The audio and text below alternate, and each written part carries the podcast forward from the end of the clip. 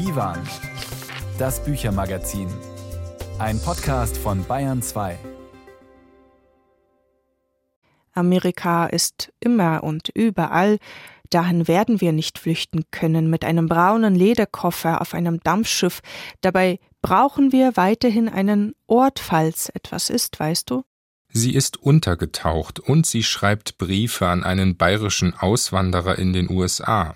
Maria, die Hauptfigur im neuen Roman von Slata Roschal. Die Münchner Schriftstellerin ist zu Gast im Büchermagazin. Willkommen sagt Nils Beindker.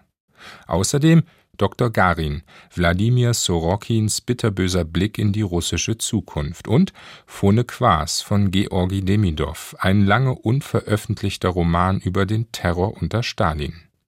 Die Comic-Künstlerin Anke Feuchtenberger hat eine große Kindheitsgeschichte gezeichnet und die schwedische Journalistin Clara Törnwall erzählt von Autistinnen. Und das ist Marian Faithfull mit That's How Every Empire Falls. He caught a train from Alexandria, just a broken man in flight. Running scared with all his devil, saying prayers all through the night. Oh, but mercy can't find him, not in the shadows where he calls, forsaking all his better angels that's how every empire falls.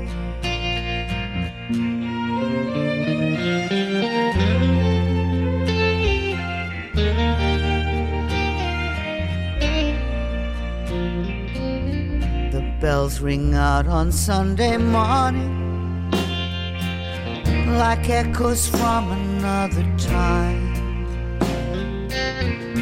All our innocence and yearning and sense of wonder left behind. Oh, gentle hearts, remember what was that story? Is it lost? Religion loses vision. That's how every empire falls. That's How Every Empire Falls, Marian Faithful und ein Titel von ihrem Album Horses and High Heels, Bayern 2 und das Büchermagazin Divan. Sie habe Angst zu leben, sagt die Frau, von der die Münchner Schriftstellerin Slata Roschal erzählt. Sie sitzt in einem Hotelzimmer allein, die Familie, der Mann und die beiden Kinder sind fern von ihr, und sie, die sich einmal als Maria Nowak vorstellt, blickt auf ihr Leben zurück, auf das Aufwachsen in einem Land ohne Privilegien, auf die Arbeit als Übersetzerin und an der Universität und vor allem auf ihre Erfahrungen als Mutter. Es geht ihr, das ist zu spüren, nicht gut mit all den damit verbundenen Fragen. Ich möchte Wein trinken und auf das Ende der Welt warten, heißt Slata Rochals Roman. Willkommen im Büchermagazin und zunächst die Frage, Romanfiguren kommen ja zu den Autorinnen und Autoren nicht umgekehrt. War die Angst dieser Frau von Anfang an so stark? Ja, erstmal vielen Dank für die Einladung. Ja, ich glaube, diese Angst ist von Anfang an präsent und sie steigert sich halt oder kommt mehr zur Sprache im Laufe des Buches. Das hängt einmal damit zusammen, dass sie am Anfang noch so müde und schläfrig ist und verträumt und so weiter und dann allmählich beginnt sie Dinge zu erzählen, sich zu erinnern und versteht immer mehr, dass sie völlig unzufrieden ist mit allem, was sie umgibt. Und dann artet das komplett aus in, in ganz komische Bilder und Lieder und so weiter. Gloria Victoria. Zum Beispiel. Und sie blättern derweil, während sie mit uns erzählen, durch das Buch, durch mhm. den neuen Roman Slata Rochal. Ihre Figur Maria sagt einmal, sie sei untergetaucht. Vier Monate nach Weihnachten ist das. Sie sitzt jetzt in Berlin in einem wenig komfortablen Hotelzimmer und sie ringt so sehr mit ihrer Rolle als Mutter. Sie hängt an den Kindern, an Lia und an Laura. Gleichzeitig ist sie überfordert, auch angesichts der großen Erwartung, alles unter einen Hut zu kriegen, mhm. Karriere zu machen und perfekte Mutter zu sein. Was hat sie schreibend interessiert an diesem großen Thema Mutterschaft? Es sind ja sehr viele Bücher mittlerweile erschienen zu diesem Thema, also auch schon vor ein paar Jahren, als ich damit angefangen habe. Und sie waren aus meiner Sicht nicht wirklich befriedigend, weil ich mir dachte, es geht immer entweder darum, alles zu bereuen und gar nicht Mutter sein zu wollen, oder um das Thema Care-Arbeit. Also entweder Regretting Motherhood oder Care-Arbeit. Und Care-Arbeit halt dieses Selbstmitleidige und die vielen Opfer, die man da bringt und dieses sich um andere sorgen, das nicht gewertschätzt wird und nicht bezahlt wird und so weiter. Und ich dachte, es muss doch irgendwas anderes geben, außerhalb dieser beiden Pole. Und ich wollte auch eine Figur, die nicht unbedingt immer sympathisch ist. Also keine Heldin, an deren Entwicklung man ich weiß nicht, feministische Theorien ableitet oder ähm, sich ein Beispiel nimmt für das eigene Leben oder so, sondern eine Figur, die auch widersprüchlich ist, die kompliziert ist, manchmal unangenehm ist. Und gleichzeitig ist sie ja auch eine Verwundete. Sie berichtet ja immer wieder von der großen Narbe, die sie trägt, verbunden mit dem Kaiserschnitt bei der zweiten Geburt, glaube ich. Aber diese Narbe, das lässt sich doch auch symbolisch verstehen, oder? Genau, die sagt ja an einer Stelle, glaube ich, sie legt Horcruxe an wie Voldemort. Also da gibt es auch viele. Harry Potter spielt genau, auch genau, eine Harry Rolle. Potter ja. spielt eine große Rolle hier. genau, und diese Horcruxe, sie machen sie nur verwundbar weil sie hat so viele andere Menschen, die ein Teil von ihr sind und wenn einem Kind etwas passiert, dann passiert das gleiche mit ihr oder vielleicht noch schlimmer. Genau. Und Sie haben vorhin gesagt, sie ist überfordert. Es ist so ein bisschen die Sache, also wenn man sagt überforderte Mutter, das klingt so unschön. Ich weiß nicht, ob es Mütter gibt, die nicht überfordert sind. Ich würde oder? sagen, eher von der ganzen Situation, ja, nicht nur ja, als Mutter. Ja. ja. Aber Sie dürfen mich gern korrigieren. Genau. Also das Wort überfordern ist halt sehr wertend und auch bisschen mitleidig oder so. Also Was würden Sie verwenden? Ich würde vielleicht einfach sagen, sie ist einsam. Einsam ist sie auf jeden Fall und die Fragen, die sie beschäftigen mit Blick auf ihre eigene Mutterschaft und die dortige möglicherweise existenzielle Einsamkeit, die verbinden sich ja auch mit dem Nachdenken über ihren Platz, über Marias Platz in der Gesellschaft, mhm. in einem Land, in dem nicht nur das Geld zählt, sondern vor allem auch der Status, mhm. wie es einmal mhm. heißt. Und da waren sie ihre Mutter, Marias Mutter aus Polen stammen und sie selbst schlecht dran. Inwiefern lastet auch da ein ganz großer Druck auf ihr, ein größerer Druck, als wir uns eigentlich vorstellen können? Ja, es geht nicht mal um so harte Faktoren wie Einkommen auf dem Papier. Oder sogar solche Sachen wie, wer kümmert sich um die Kinder tatsächlich von der Stundenanzahl her oder so. Sondern diese vielen unendlichen weichen Faktoren wie welche Kleidung tragen meine Kinder, welche Marken, wie oft wasche ich die Kleidung, vielleicht nicht, weil sie schmutzig ist, sondern weil man das machen muss. Welches Spielzeug genau, welches Spielzeug, schenken, ähm, ja. genau, genau und und nicht nur zu Weihnachten und wiederum welche Marken und welche Ideologie man sich bedient im Alltag. Also das ist ja einfach so etwas Paradoxes. Also quasi das an sich äh, Mütter ziemlich isoliert sind, denke ich, sozial. Und das Ganze passiert eher in diesem privaten, intimen, verborgenen und so weiter. Und das wird auch ausgehandelt immer in diesen kleinen Räumen, so zwischen Mutter und Tochter, zwischen Müttern auf Spielplätzen und Babykrabbelgruppen, Hebammenkursen und so weiter. Und gleichzeitig gibt es einen riesigen Markt dafür, für die Bedürfnisse von solchen Müttern vor allem. Also man kann alles Mögliche kaufen, was Babys betrifft oder Kinder oder auch Jugendliche. Und man kann alles perfekt inszenieren genau, in den genau, sozialen genau, Medien. Genau, Daran reibt genau, sie sich ja auch sehr. Genau. Und gleichzeitig geht es so selten um diese tatsächlichen Probleme. Also einfach um diesen Druck, ohne dass man sich ständig inszeniert. Aber der Druck hängt natürlich auch zusammen mit Herkunft. Sie mhm. sagt einmal, sie wolle nicht, dass Elia, also ihr Sohn, mhm. in diesem Land ermahnt mhm. wird, Deutsch zu sprechen. Das steht da eher beiläufig in ihrem Roman mhm. Slata Rojal, aber es verrät viel auch über unsere Gesellschaft und ihren Umgang mit Menschen, die aus einer anderen Kultur mhm. hierher gekommen sind. Also es ist ja doch eine sehr wichtige Ebene auch im Roman. Genau. Oder? Also würde sie ähm, Englisch zu Hause sprechen, wäre es vielleicht nicht so wichtig, welches Spielzeug das Kind hat vielleicht oder welche Kleidung es trägt. Jetzt bei bei Polnisch oder anderen slawischen Sprachen oder äh, nehmen wir an, es wäre sogar Türkisch oder Arabisch oder so, das wäre ja dann quasi viel schlimmer sozial gesehen in Deutschland. Da muss man mehr Bedingungen erfüllen, damit man das Recht hat, überhaupt diese Sprache zu sprechen oder damit man das irgendwie überspielt und zeigt, trotzdem bin ich kein asozialer Mensch oder so. Ist ja dann eben auch immer eine Angst, gegen die man Tag mhm. für Tag äh, sozusagen antreten muss. Mhm. Zu Gast im Divan Slata Rojal, Schriftstellerin aus München, im Gespräch über ihren neuen Roman Ich möchte Wein trinken und auf das Ende der Welt warten. Maria, die Hauptfigur ihres Romans, arbeitet unter anderem als Übersetzerin und mhm. sie hat im Roman einen besonderen Auftrag von einer Freundin vermittelt. Sie soll Briefe eines bayerischen Auswanderers in die mhm. USA vom holprigen Deutsch ins Englisch übersetzen. Josef oder jetzt Joe Köppele mhm. ist sein mhm. Name. Er hat Brief an eine Mary geschrieben, aus der neuen Welt berichtet von seiner Ankunft, von seiner Suche nach einem Platz. Was hat Sie interessiert an der Verflechtung von Marias Geschichte mit diesen historischen Dokumenten? Also zuerst tatsächlich kamen diese Briefe und zwar gibt es so ein Residenzstipendium an der Universitätsbibliothek Erfurt-Gotha. Das wird immer ausgeschrieben. Also jetzt gerade läuft auch wieder eine Ausschreibung und ich hatte mich vor einigen Jahren da beworben und dann musste man im Exposé sagen, warum man diesen Aufenthalt braucht und auf das Archiv dieser Bibliothek zurückgreifen. Und dann hatte ich ein Exposé geschrieben darüber, dass mich diese Auswandererbriefe interessieren von Deutschen, die nach Amerika gegangen sind, Anfang des letzten Jahrhunderts und was man damit so machen könnte. Also jemand, der darauf antwortet, ganz im Ernst, ohne wirklich eine Antwort zu erwarten. Also so eine Kommunikation, die inhaltlich absurd ist oder nicht funktioniert und ästhetisch trotzdem sehr interessant ist. Und dann wurde ich nicht genommen für dieses Stipendium, aber ich mochte das Exposé so sehr, dass ich dachte, das werde ich trotzdem durchziehen. Und dann war ich bei einer anderen Residenz, wo ich mich mit Lyrik beworben habe und in Wirklichkeit saß ich da und habe diese Auswandererbriefe studiert. Es gibt so eine Kartothek, also so, so Excel-Dateien, da musste ich in Wirklichkeit gar nicht hin in Präsenz.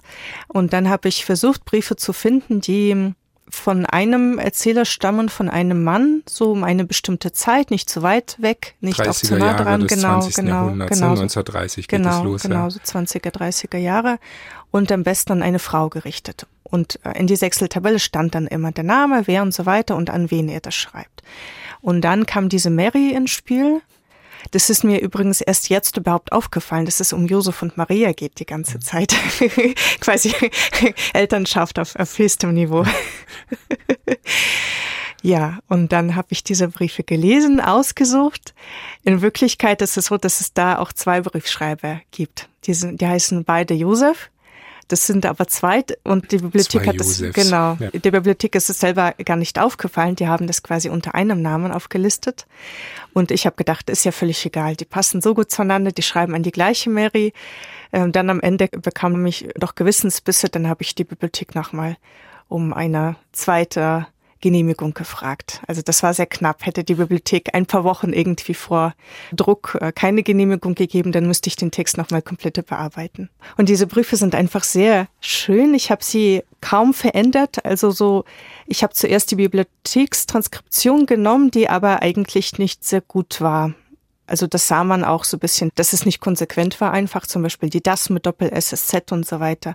Und dann habe ich sie ein bisschen angeglichen, so dass es einfach lesbarer wird. Aber ich habe sie an sich nicht darüber hinaus verändert. Also zum Beispiel die fehlenden Kommata gleich im ersten Brief. Ja, äh, die ja, sind auch ja, im Originaldokument. Ja. Und man kann sie ja als Faksimile im Anhang des Romans auch anschauen. Genau, sie blättern gerade dahin. Genau, ein Ausschnitt davon. Und spannend ist halt, wie diese Leute, es vergehen ein paar Jahre, die kommen nach Amerika Zuerst heißen sie Josef und dann nennen sie sich selbst Joe. Sie schreiben eine Maria, Marie und dann wird sie zu Mary. Und das entwickelt sich sehr interessant. Also beim letzten Brief ist da so eine Mischung von amerikanisch und deutsch. Farewell, mi Kandel oder sowas, oder bayerisch sogar. oder sie schreiben, benutzen halt englische Wörter, amerikanische Wörter, aber schreiben sie falsch und solche Sachen. Also auch wie diese Auswanderer das Deutsche ablegen, wie sie selbst sagt, dass es ihr gefällt, dass sie sich damit verbunden fühlt. Und sie wiederum untergetaucht, einsam und ein wenig im Hader mit ihrer mhm. Existenz, fängt Anja an Josef zu schreiben. Es mhm. entsteht ja dann eben auch eine neue Korrespondenz in ihrem Roman Slata Rojal. Sie berichtet ihm und uns, dass sie mächtig sein will, nicht über andere, mhm. sondern unabhängig von anderen. Dann wieder erzählt sie, dass sie so leben möchte, dass sie schnell die kleinen Koffer aus dem Keller holen und dann mit ein paar Kleidern und den wichtigsten mhm. Dokumenten verschwinden kann. Da schwingt ja auch die Erfahrung der Shoah äh, im Hintergrund mit. Und wir machen lesend die Erfahrung, wie sich am Ende des Romans die Sprache auf eine sehr spannende Weise verändert. Was würden Sie denn sagen? Gelingt es Maria im Schreiben ein Stück weit zu sich selbst zu finden oder kommt die Entgrenzung? Ich denke ja, dass schon eine Entwicklung stattfindet. Das ist aber keine einfache und keine lineare Entwicklung. Man kann nicht sagen, zu welchem Entschluss sie kommt am Ende. Also das ich, kann man nicht, nein. Genau, also ich weiß zum Beispiel nicht, ob sie sich umbringt am Ende oder nicht. Was sie aber kann, zum Beispiel ähm, direkt ähm, zu sagen, dass sie sich umbringen will.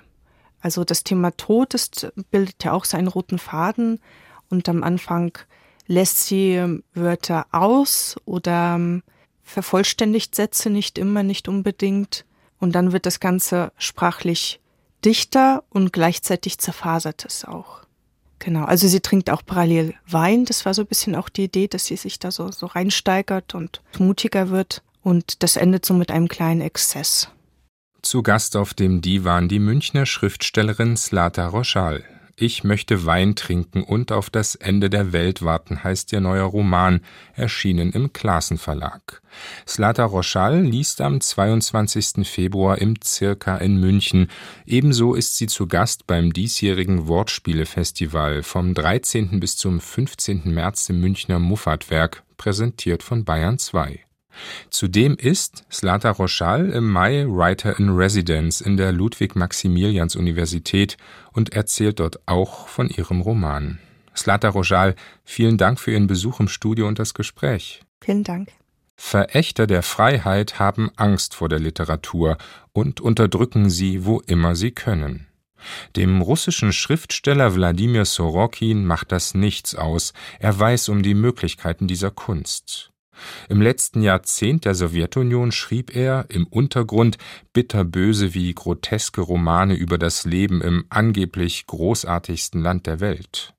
Und auch mit Blick auf die Herrschaft des heutigen Tyrannen in Moskau ist Sorokin schonungslos, man könnte auch sagen realistisch. Sein neuer Roman Dr. Garin zeigt das einmal mehr. Die Hauptfigur kennen Leserinnen und Leser bereits aus dem Roman Der Schneesturm. Wladimir Sorokin erzählt die Geschichte weiter. Ulrich Sonnenschein. Dr. Garin ist ein Reisender. Wer bei dem Namen an den ersten Menschen im Weltraum an Juri Gagarin denkt, liegt so falsch nicht.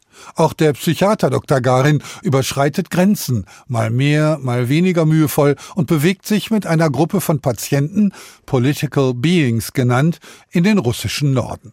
Sie sind auf der Flucht vor einem konventionellen Atomkrieg, der, wir schreiben das Jahr 2050, inzwischen zu den handhabbaren Kampfstrategien gehört.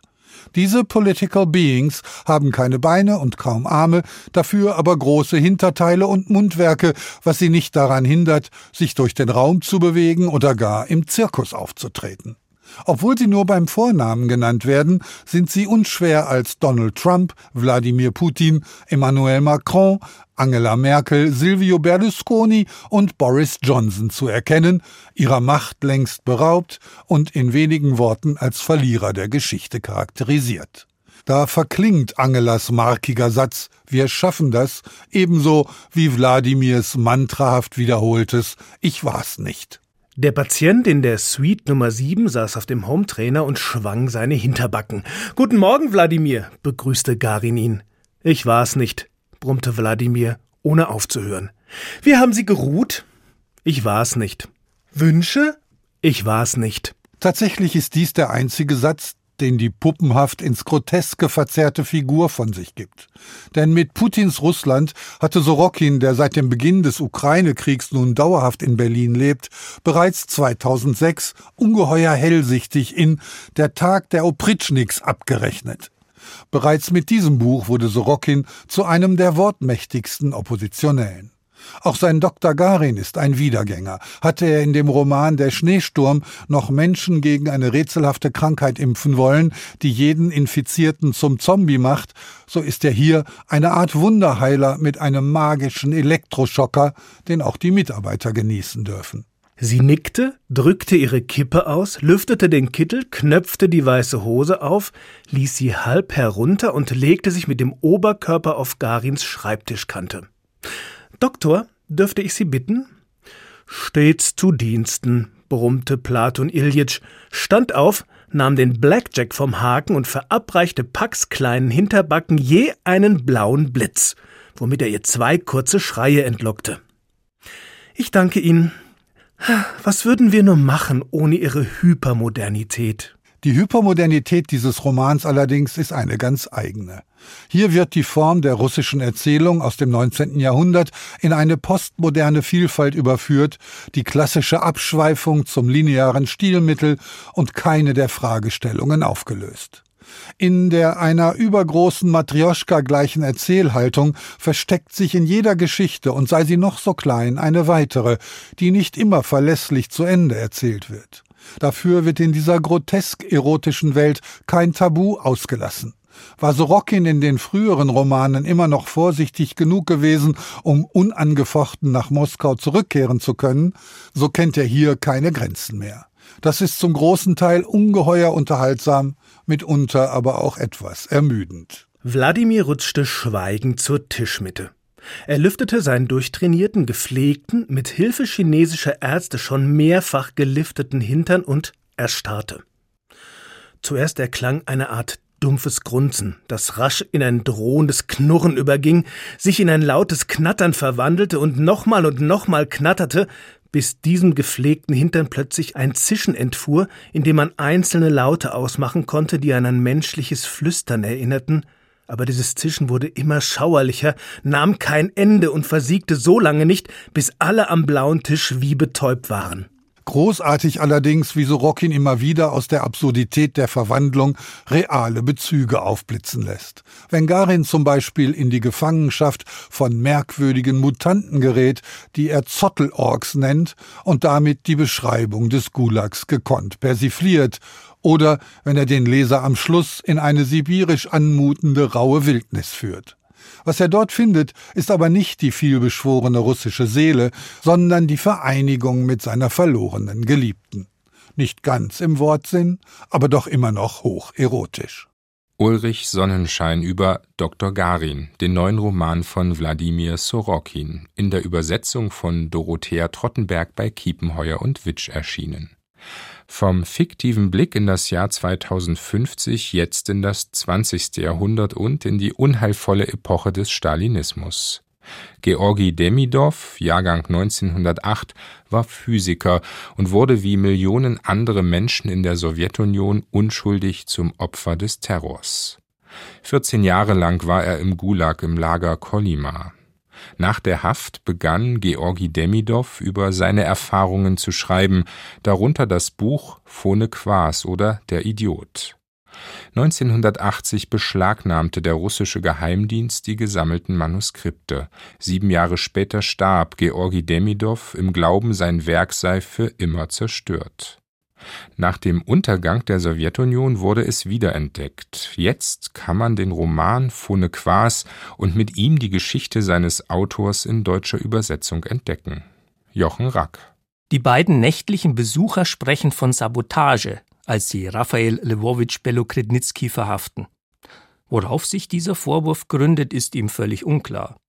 Als Chefingenieur eines Energieverbundes in einer nicht namentlich genannten südlichen Stadt der Sowjetunion arbeitete Belokritnitsky am sozialistischen Industrialisierungsprogramm mit und half durch eigene Erfindungen die Stromproduktion im Werk zu erhöhen.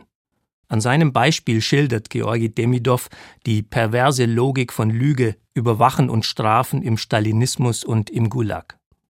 Sie sind verhaftet, hörte Raphael Lwowitsch die Stimme des NKWD-Mannes.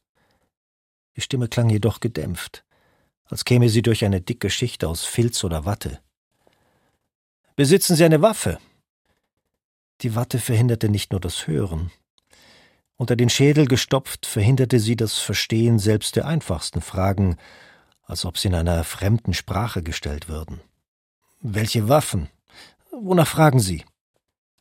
In der Haube, mit hochgekämmtem Haar, erschien Lena in der Schlafzimmertür, die Papiere ihres Mannes in der Hand. Eine beklemmende, albtraumhafte Szene, die an Franz Kafkas Roman Der Prozess erinnert, der mit der Verhaftung von Josef K. beginnt. Die Durchsuchung der Wohnung Belokrednitzkis und seine Einschüchterung durch die Schergen des Geheimdienstes schildert Demidov ebenso detailliert, wie er die Fassungslosigkeit seines Protagonisten ausmalt, der, weil er unschuldig ist, zunächst an ein Versehen der Behörden glaubt. Bald nach seiner Einlieferung in eine heillos mit anderen Häftlingen überfüllten Zelle im Untersuchungsgefängnis wird ihm klar, dass er keine Chance hat, sich gegen die konstruierten Vorwürfe zu verteidigen. Demidov schildert, wie Belokrednitzky und seine gedemütigten Mitgefangenen sich die Irrationalität des Terrorsystems zu erklären suchen, deren Opfer sie sind, wie ihre Erklärungen angesichts der systemischen Paranoia aber immer wieder ins Leere laufen. Und er beschreibt in realistischer Mikroskopie das System von Misshandlungen, Folter und Entwürdigung im Gefängnis. Wenn der Verhörte sich böswillig weigert, vor den Behörden die Waffen zu strecken, können verschiedene Maßnahmen ergriffen werden. Schläge bis zur Ohnmacht, Brechen von Rippen, Herausschlagen von Zähnen, Zerdreschen von Nieren und Lungen. Das sind manifeste Maßnahmen, ebenso wie die nasse Isolierzelle, das tagelange Zwingen zum Stand, vor allem das berühmte Förderband, die Folter des völligen Schlafentzugs. Zehn Tage verbringt Belokrednitzky in der Zelle und erlebt mit, wie seine Mithäftlinge so lange malträtiert werden, bis sie von ihnen selbst fabrizierte, völlig absurde Geständnisse erfinden und unterschreiben. Manche werden in der Haft verrückt, andere sterben an Erschöpfung. Aber Belokrednitzky gibt sich nicht auf, sondern ersinnt eine Strategie, die ihm nicht nur die Folter ersparen, sondern, wie er hofft, eine spätere Revision seines Urteils ermöglichen soll. Um das ihm drohende Todesurteil abzuwenden, und zu einer Verurteilung von 15 Jahren Straflager abzumildern, schreibt er für die Ermittler, die er im jüdischen Slang als Phone Quas, einfältige Menschen bezeichnet, einen frei erfundenen Bericht über seine angebliche Sabotagetätigkeit im Elektrizitätswerk. In diesen verwebt er unsinnige technische Details, die zwar den Ermittlern nicht auffallen, bei einer späteren Überprüfung des Urteils aber sein Geständnis als Erpresstes kenntlich machen sollen.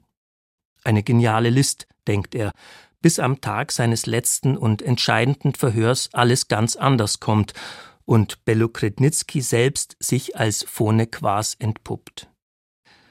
Georgi Demidows akribisch realistische Erzählung erweist sich am Ende als tragische Parabel, ein bedeutender literarischer Beitrag zur Aufarbeitung des stalinistischen Terrors.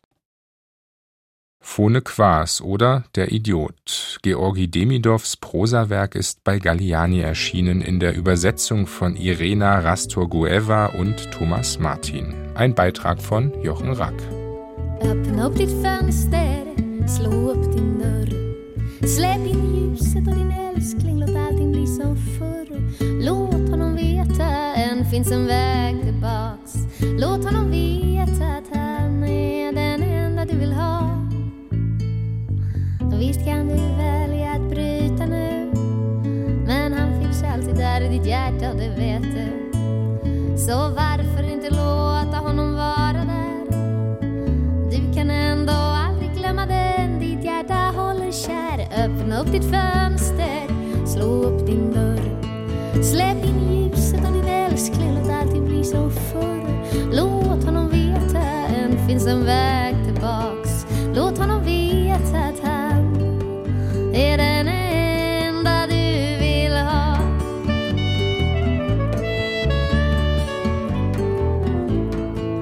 Ropa ner i gränden, högt så han hör Ropa att en den kärlek aldrig kan ta slut. Ropa honom in igen och om han inte hör, spring då ut. Visst kan du välja att bryta nu, Men han finns alltid där i ditt hjärta, det vet du. Så varför inte låta honom vara där? Du kan ändå aldrig glömma den ditt hjärta håller kär. Ropa ner i gränden högt så han hör. Ropa att en kärlek är inget man förgör. Ropa att en kärlek aldrig kan ta slut. Ropa honom in igen och om han inte hör. Jag säger om Öppna ob dit Fenster, öffne dein Fenster, die schwedische Sängerin Lisa Ekdahl im Büchermagazin Divan auf Bayern 2. Autismus gilt als psychische Beeinträchtigung und ist unter anderem verbunden mit einer eingeschränkten Kommunikation und sozialen Interaktion. Es gibt verschiedene Ausprägungen und medizinische Klassifizierungen. Und es gibt so viele Fragen. Trotz vieler Forschungen weiß man zum Beispiel noch recht wenig über die Ursachen und die Entstehung dieser Beeinträchtigung. Die schwedische Journalistin Clara Törnwall hat ein Buch über Autismus geschrieben mit dem Titel Die Autistinnen. Meine Kollegin Laura Freisberg ist zu Gast im Studio. Willkommen, Laura. Und zunächst, wir haben einen Essay vor uns, kein wissenschaftliches Fachbuch. Wie erzählt Clara Törnwall über Autismus? Sie hat viele verschiedene Ebenen drin. Also sie erzählt ihre persönliche Geschichte. Sie war 42 Jahre alt, als bei ihr endlich Autismus diagnostiziert wurde. Und ich sage endlich, weil dem eine lange Leidensgeschichte vorgeht mit auch Angststörungen und verschiedenen Diagnosen, die aber alle nicht gepasst haben. Und die Tatsache aber, dass es bei ihr so lange gedauert hat, ist jetzt nicht nur ihr persönliches Schicksal, sondern zeigt auch, dass zum einen Autismus noch so wenig erforscht ist und zum anderen, dass die Autistinnen, was ja der Titel ist, also autistische Mädchen und Frauen, dass die weder in der Medizin so richtig auf dem Schirm sind, noch in der Forschung. Ein Beispiel, die Fragebögen, um eine Diagnose für Autismus zu erstellen, die orientieren sich so an dem klassischen Nerd. Da werden so typisch männliche Spezialinteressen abgefragt, wie interessieren Sie sich besonders für Automarken? Und sie als Autistin kreuzt dann natürlich Nein an. Das Spannende ist, ihr Arzt meinte dann, ja, damit wollen wir so generell Spezialinteressen abfragen. Aber ein typisches Merkmal für Autistinnen und Autisten ist, dass sie Sachen sehr wörtlich nehmen. Und wenn da eben nach Automarken gefragt wird, dann macht sie nicht die Transferleistung und sagt, ich liebe halt Sticken und ich kann stundenlang Stickkataloge wälzen. Also da gibt es ein großes Manko in der Diagnostik, die ist nicht geschlechtergerecht. Und die Forschung, da gibt es auch noch einige sexistische Stereotype, die sich ganz schön lange gehalten haben. Welche wären das denn? Ist das ja schon interessant, dass Geschlechter stereotypische Behauptungen eine so große Rolle spielen. Also sie zitiert einen Leo Kanner, der 1960 über die sogenannten Kühlschrank Mütter geschrieben hat. Das seien Frauen, die in seiner Wahrnehmung gerade lange genug aufgetaut waren, um ein Kind zu produzieren. Also ich meine, da steckt ja so viel Sexismus drin. Unbedingt. Ja. Schreckliche Formulierung. Also die Mütter sind sozusagen schuld, weil sie nicht genügend Wärme und Liebe für das Kind haben und dann wird das Kind eben irgendwie anders oder irgendwie komisch. Kaltherzige Mutter eben. Die spannende Frage, also man weiß, dass die Veranlagung oder sagen wir mal die Disposition zu Autismus auch vererbt werden kann. Also theoretisch könnten ja auch diese Mütter Autismus gehabt haben, als ein Beispiel. Und das andere Beispiel, naja, es ist halt immer einfach die Mutter dafür verantwortlich zu machen. Also es ist auch gar nicht mehr so zeitgemäß, jetzt von einer Erkrankung zu sprechen, zumindest wenn es sich um den sogenannten hochfunktionalen Autismus handelt. Das ist ähm, ein Autismus, den Menschen haben, die durchschnittlich oder leicht überdurchschnittlich intelligent sind und die aber im Alltag zurechtkommen. Also damit ist jetzt nicht ein Autismus gemeint, der die Kommunikation oder die soziale Interaktion unmöglich macht, sondern eben anders. Und man weiß, dass da eben Bereiche im Gehirn aktiver sind, die bei den sogenannten neurotypischen Menschen, also beim Durchschnitt, vielleicht nicht so aktiv sind. Deswegen ist es da unpassend, zumindest bei hochfunktionalem Autismus, von der Krankheit zu sprechen. Aber das wandelt sich eben alles noch. Das wandelt sich und sicherlich kann ein Buch wie das von Clara Törnwall auch dazu beitragen, dass wir anders über eine solche Beeinträchtigung auch sprechen. Ich denke, es geht ja auch darum, oder? Ja, es geht darum, wie wir darüber sprechen, wie wir es wahrnehmen, auch wie wir es gesellschaftlich einschätzen und aber auch, was wir als typisch erkennen für hochfunktionale Autistin. Also ihr geht schon speziell jetzt um Mädchen und um Frauen. Und ich gebe dir da gern mal ein paar Beispiele. Also was hochfunktionale Autistinnen immer wieder zu hören kriegen, ist, es kann doch gar nicht sein, du bist doch viel zu sozial, um Autistin zu sein. Weil, da sind wir jetzt wieder bei den Kühlschrankmüttern oder bei diesem emotional kalten, nur weil vielleicht jemand es nicht so spannend findet, über Gefühle zu reden, heißt es ja nicht, nicht auch stark empfindet. Oder nur weil jemand eigentlich sich ganz gerne zu Hause einschließt, um halt seinen Hobbys nachzugehen, heißt es nicht, dass diejenige nicht doch Freundschaften sehr schätzen kann. Aber es ist vielleicht halt eine andere Art, die Freundschaft zu pflegen. Clara Turnwald sagt, was typisch für Autistinnen ist oder für Autisten dass sie, wie ich vorhin erwähnt habe, manche Dinge sehr wörtlich nehmen, dass sie manchmal Schwierigkeiten mit Metaphern haben, außer sie haben sich diese Metaphern angeeignet, dass sie schlecht zwischen den Zeilen lesen können, dass sie manchmal das Gefühl haben, andere Menschen haben so ein extra Wissen, zu dem sie keinen Zugang haben. Sie leidet zum Beispiel sehr darunter, dass sie einen schlechten Orientierungssinn hat, dass sie selbst bei Routen durch Stockholm, die sie eigentlich kennen müsste, ähm, sich manchmal noch verläuft. Und das führt zu so einem Gefühl der Fremdheit in der Welt und auch der Fremdheit sich selber gegenüber. Zum Beispiel zitiert sie auch berühmte Frauen wie Simone Weil, die das auch in ihrer Philosophie immer wieder erwähnt hat, oder Emily Dickinson, die ja so ein reiches Innenleben hatte, aber kaum rausgegangen ist. Was ich besonders spannend fand für jetzt autistische Mädchen oder autistische Frauen ist, ihre Analyse ist, dass die sozialen Ansprüche an die auch ganz anders sind. Also dass bei einem jungen Mann das viel eher akzeptiert wird, wenn er sich zurückzieht, wenn er jetzt kein Interesse an dem Liebesdrama seines besten Kumpels hat. Und bei Mädchen werde, sagt sie, viel mehr erwartet, dass sie sozusagen mm, so diese Fürsorglichkeit darstellen. Für Clara Turnwell war es zum Beispiel unglaublich schwierig, die, diese ganzen sozialen Codes von ihren gleichaltrigen Mädchen zu kapieren. Also sie hatte dann vielleicht kein Verständnis dafür, dass ihre Freundinnen ständig über ihren Schwarm reden wollten, wo doch eigentlich schon alles gesagt wurde. Und es klingt jetzt lustig, aber das kann dann natürlich auch zu einem Ausschluss aus einer Clique führen, Unbedingt. wenn die eine sich so komplett ja. anders verhält. Und das wissen wir ja, ist aber eigentlich für das Gefühl, ja, fast für das Überleben total wichtig, dass ich eben aus meiner Peer Group nicht ausgeschlossen werde. Also das sind so die Herausforderungen. Und was ich auch spannend fand, Clara Turnwall ist ja auch in den 80ern geboren.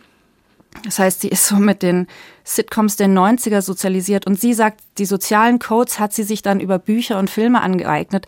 Und wenn man weiß, wie stereotyp die Frauenfiguren damals waren, dann ist es ja auch überhaupt keine Hilfe, sich zurechtzufinden. Also das ist so die große Herausforderung.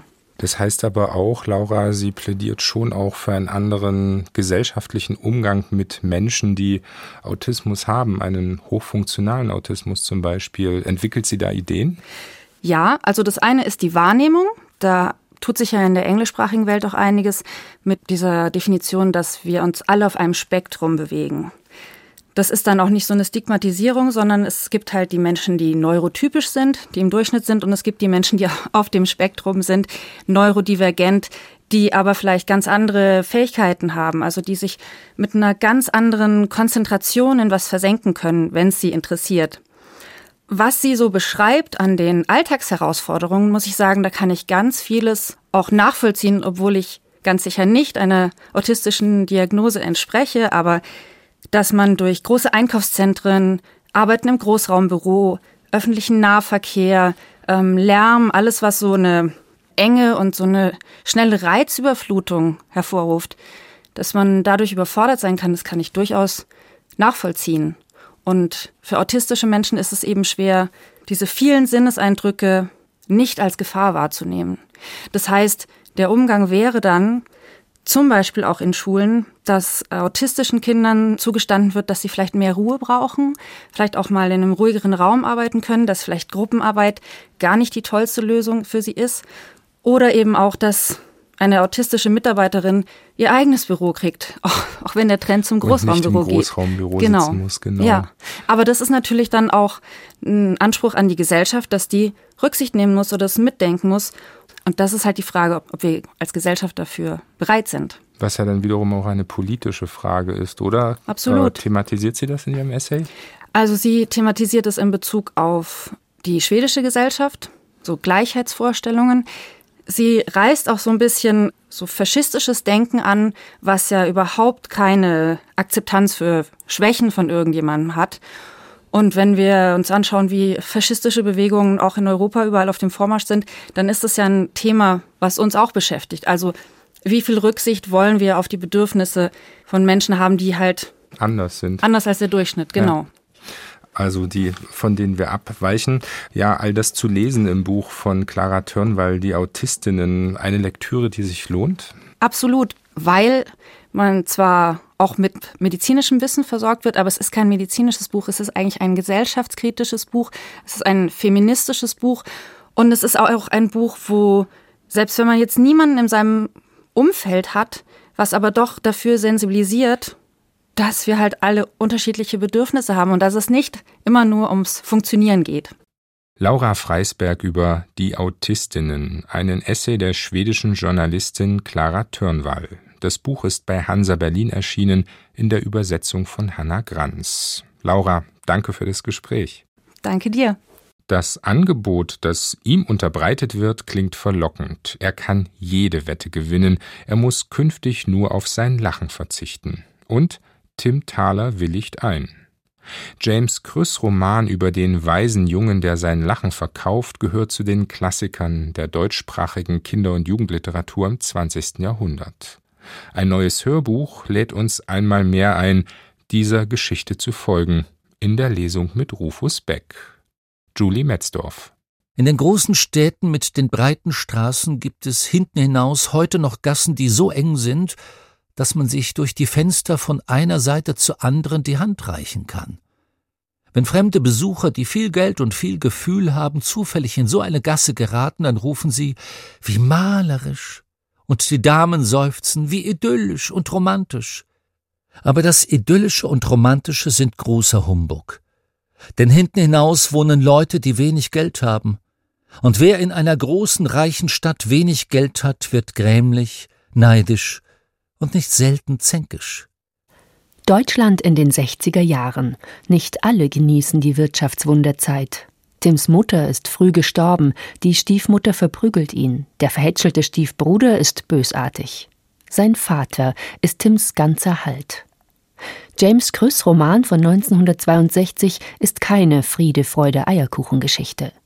Krüss berichtet von Kinderthemen, aber ganz anders, als sie Kindern heute begegnen. Stiefmutter und Bruder verhindern, dass Tim seine Hausaufgaben machen kann. Erwachsene betrügen und bestehlen ihn und animieren ihn, sein Geld auf Pferderennen zu verwetten.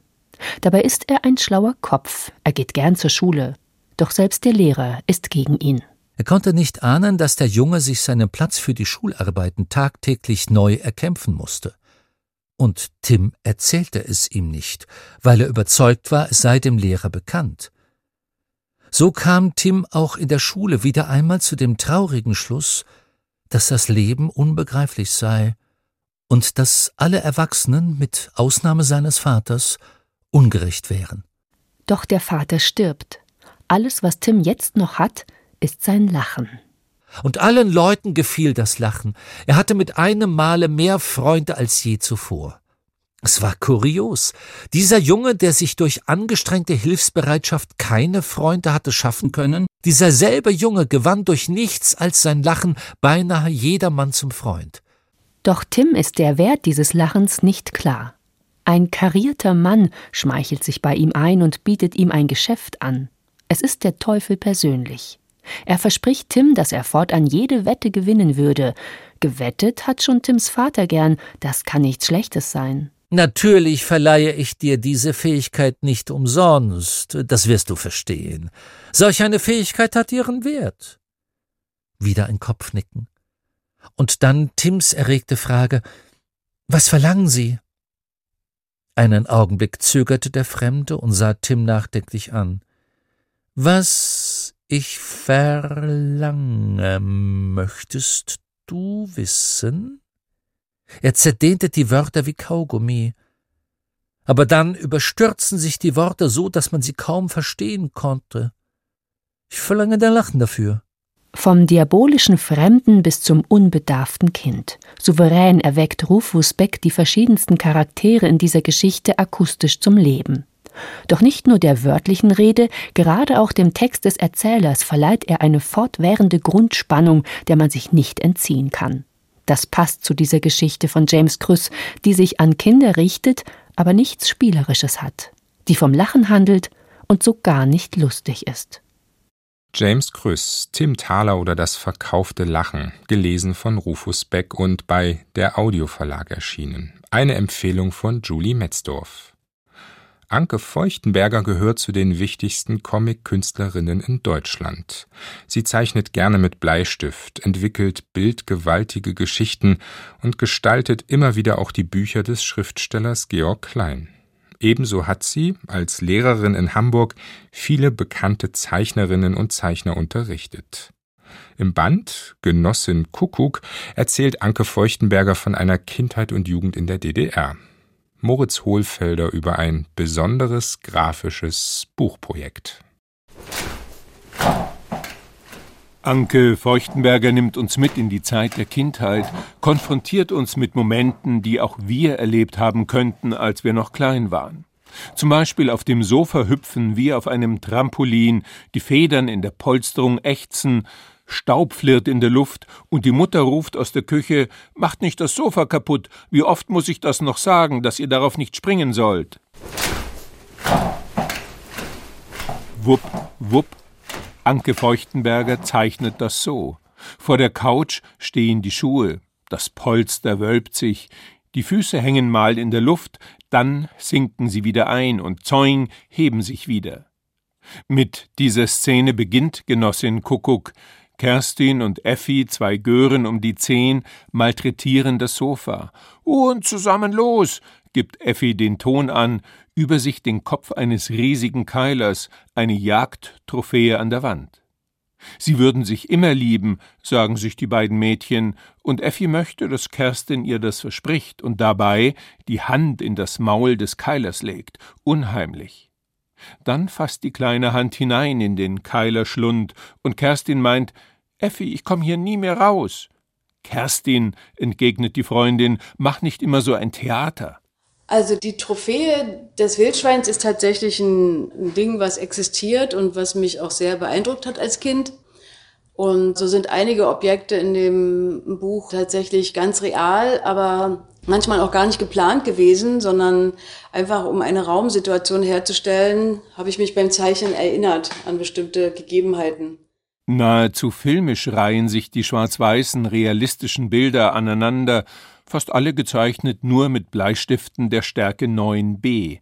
Erst der Blick auf die Gesichter in Augenhöhe, dann die beiden Mädchen von oben aus der Perspektive des Wildschweins an der Wand, gefolgt von einer Nahaufnahme des Mauls mit zwei riesigen Hauern. Also es ist auf jeden Fall äh, so eine Art träumendes sich erinnern und beim Zeichnen passieren dann Dinge, die ich nicht planen kann. Der Comic Genossin Kuckuck ist in einzelnen Episoden erzählt. Ein Abend. Der See liegt still, alle anderen essen ihr Abendbrot. Kerstin macht sich allein auf, geht durch den Wald, nähert sich dem See und versucht den Kuckucksruf mit ihren Händen nachzumachen. Dann geht sie schwimmen. Finster steht der Wald rund um den See, da taucht die große Frau auf. Riesig ist sie, ihre Haare wie Weidenruten, die das Wasser peitschen. Ja, hör ich da mein Kuckuckskind rufen, lockt sie, ein imaginierter Geist. Hast du dich in der Dämmerung verirrt? Komm zu mir, Kuckuck. Die Zeichnerin entführt uns in Träume und Albträume, die Angst vor einem furchterregenden Wildschwein, verwunschene Seen, solche habe es mehrere gegeben in ihrer Kindheit, erzählt Anke Feuchtenberger. Ja, und nicht nur einen. Da gab es mehrere Seen, die diese Atmosphäre hatten und diesen Charakter. Und ich habe die dann auch tatsächlich nochmal aufgesucht, um genau zu verstehen, was denn diese Atmosphäre ausmacht. Das war mir schon sehr wichtig. Und diese Seen gibt es wirklich. Kerstin, die Genossin Kuckuck, gleitet ins Wasser des Schwarzen Sees und der Betrachter taucht mit ihr ein in diese faszinierenden, bisweilen auch mal düsteren Geschichten. Die autobiografisch grundierten Bilderzählungen von Anke Feuchtenberger spielen vorrangig in den 1960er Jahren im fiktiven Dorf Britschitanow, Der Bogen spannt sich bis zur Privatisierung des Volkseigentums nach der Wiedervereinigung. Die DDR, in der die Zeichnerin, Jahrgang 1963, aufgewachsen ist, ist präsent in diesem Buch, das aber eher beiläufig. Kerstins Eltern sind Helden im Dienste des Sozialismus. Das Mädchen bekommt von Westverwandten manchmal Süßigkeiten, dann sind die Freundinnen neidisch auf die Westkaugummis, die anders schmecken und riechen.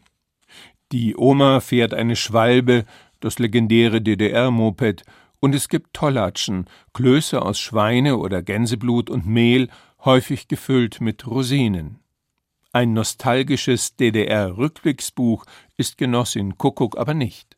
Ich wollte so nah wie möglich an dem Gefühl dranbleiben oder versuchen, es wieder zu evozieren, was man hat, wenn man als Kind seine Umwelt wahrnimmt. Also was, was ist davon wirklich? Und ich glaube, diese übergroße Politisierung des Alltags, das ist auf jeden Fall schon sehr DDR-typisch obwohl ich natürlich nicht weiß, wie es jetzt für eine ähm, westdeutsche Kindheit ausgesehen hat, ja, wie politisiert da der Alltag war. Aber in der DDR auf jeden Fall sehr stark und das ist, glaube ich, schon zu spüren. Das habe ich versucht aufzunehmen. Aber generell ging es mir nicht um DDR. Es ging mir einfach nur um eine spezielle Erzählung über Kindheit. Beeindruckend sind die Bilder dazu. Noch lange gehen sie einem nicht mehr aus dem Kopf voller Assoziationen und universell anspielungsreich durch Kindheit und Erwachsenwerden meandernd, nimmt uns Genossin Kuckuck gefangen. Fast 450 dicht gezeichnete Seiten, entstanden in einem Zeitraum von 13 Jahren, ganz nach dem Motto: Das Private ist politisch. Also es steckt da irgendwie für mich noch mehr drin, ne? Klar, aber ich glaube, jeder, der das vielleicht betrachtet, wird seine oder ihre eigenen Assoziationen damit verbinden. Das wäre meine Hoffnung. Anke Feuchtenberger, Genossin Kuckuck, erschienen im Reprodukt Verlag und vorgestellt von Moritz Hohlfelder. Fehlt eine noch im Büchermagazin, Walli. Ehe sie gleich aufbricht zur nächsten Rätselrunde, rasch die Auflösung aus der vergangenen Sendung. Gesucht war On the Road Jack Kerouac. Als Gewinnerin ausgelost wurde Ingeborg Köstner aus Germering. Herzlichen Glückwunsch, Ihr Wunschbuch aus der vergangenen Sendung geht auf die Reise. Und nun Wally, on the road again.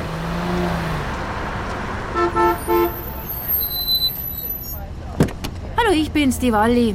Wo soll's denn hingehen? Hotel Astor, bitte. 44. Broadway. Dürfen's denn heute überhaupt ein Taxi nehmen am Feiertag? Ich darf fahren. Na dann. Ein Wetter haben wir heute wieder. Einfach herrlich. Sitzen's gern am Hudson. Bei uns zu Hause ist die Erde so weit wie in Amerika das Wasser. Wie? Das hört sich ein bisschen nach Heimweh an. Hätte man bleiben sollen? Die Pferde lieben, in den Wiesen schlafen. Wo sonst denn her, wenn ich fragen darf? Aus einem Städtel in Russland. Die hellgestirnten Nächte, die sanft gewölbte Sichel des Mondes, das Rauschen der Föhren im Wald. Ja, da sind die Nächte in New York um einiges lebendiger. Amerika hätte uns fast getötet. Was? Wie das? Beide Söhne im Krieg gefallen oder verschollen. Nein. Meine Tochter in der Irrenanstalt. Mei, die Arme. Das Weib vor Gram gestorben. Das tut mir jetzt wirklich leid. Alle Qualen der Hölle habe ich schon gelitten. Ein Schicksalsschlag nach dem anderen. Sie hat's aber echt hart getroffen. 50 Jahre haben diese Hände den Gebetsmantel ausgebreitet, die Gebetsriemen aufgerollt, sie um den Kopf und den linken Arm geschlungen, das Gebetbuch aufgeschlagen. Und was ist nach den 50 Jahren passiert? Die Hände weigerten sich, meinem Zorn zu gehorchen. Mein Herz war böse auf Gott. Auf Gott? Einen Ispravnik habe ich ihn genannt. Ist es ein Schimpfwort? Verbrennen wollte ich ihn. Ehrlich? Es war eine Prüfung. Man muss einen Gerechten verführen. Und der Herr sagte, versuch es mit diesem. Mhm. Wie in der Bibel. Aber ein Wunder ist geschehen. Machen Sie das Radio an, den Klassiksender. Gleich müsste es losgehen. Ja, äh, was denn? Hören Sie nur. Wow. Das ist mein Sohn, der dritte. Wunderschön. Er war ein Krüppel. Und jetzt, man merkt, dass er ein besonderer ist. Absolut.